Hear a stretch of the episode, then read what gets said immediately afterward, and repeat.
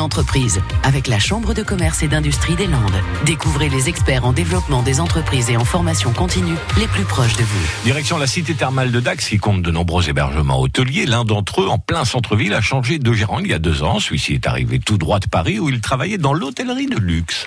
Bonjour, je suis Monsieur Edmond Souga, gérant de l'hôtel de Jouvence à Dax que j'ai repris en juin 2017.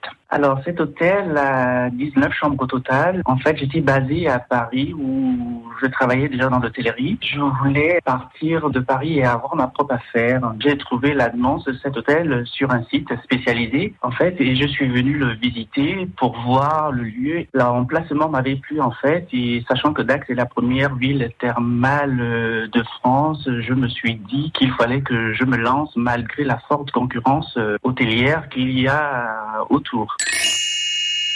Ce qui me procure le plus de plaisir, c'est de savoir qu'un client qui a séjourné chez nous a été satisfait non seulement de l'accueil de la chambre, parce que l'hôtel, on l'a quand même remis au goût du jour pour apporter une certaine modernité, pour que les clients s'y sentent bien. On a pu apporter en fait un confort aux clients.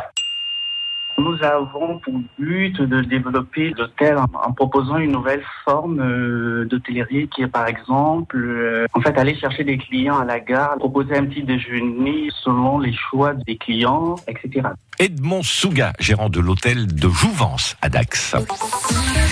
À réécouter et à podcaster sur l'appli France Bleu.